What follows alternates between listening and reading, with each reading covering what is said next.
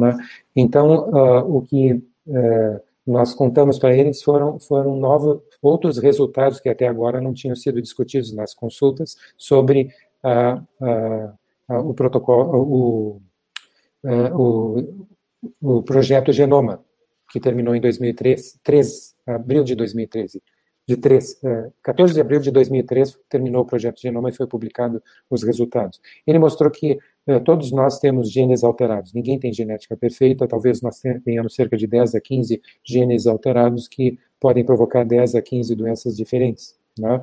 E aí eh, surgiu, a, a, com, essa, eh, com essa informação, surgiu a, essa grande dúvida. Como é que o embrião, como é que o embrião consegue sobreviver, se desenvolver no útero da mãe? né? se ele recebe uh, parte do pai e parte da mãe, mas um total de 10 a 15 genes alterados. Né? Então, uh, a gente procura explicar uma coisa que eu vou explicar aqui para quem está nos assistindo usando as minhas mãos. Tá? Eu vou me afastar um pouquinho para as minhas mãos serem vistas. Então, uh, você imagina que você recebe esse gene do seu pai ou da sua mãe, e esse gene, com a mesma função, você recebe do outro genitor. Se você recebeu esse do pai, você recebeu esse da mãe. Tá? Então, vamos supor que esse gene, deixa eu só melhorar a luz aqui, uh, vamos supor que esses dois genes, na realidade, têm a mesma função. Uh, uh, nós recebemos toda a nossa genética duplicada. Então, imagine que esse gene aqui, ó, tá, tem uma alteração. Tá? Então, eu vou dobrar o meu dedo indicador para mostrar que esse gene está alterado. Ora, com o auxílio da vitamina D, o embrião consegue fazer isso aqui. Ele desliga o gene alterado.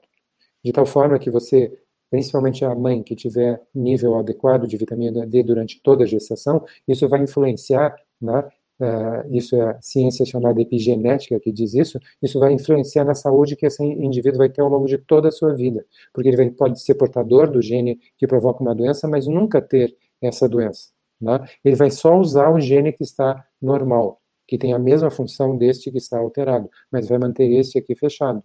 Tá? Então, uh, uh, o que, que faz com que esse gene se abra e comece a doença.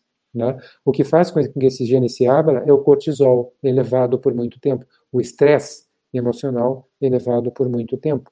Então, aí, esse, esse foi que é favorecida por aquele gene alterado. Não se esqueça de dar um joinha nesse vídeo, compartilhar com seus amigos e familiares e clicar em inscrever-se para que você e sua família atinjam excelência em saúde. Você é fera! Um grande abraço e um beijo no seu coração.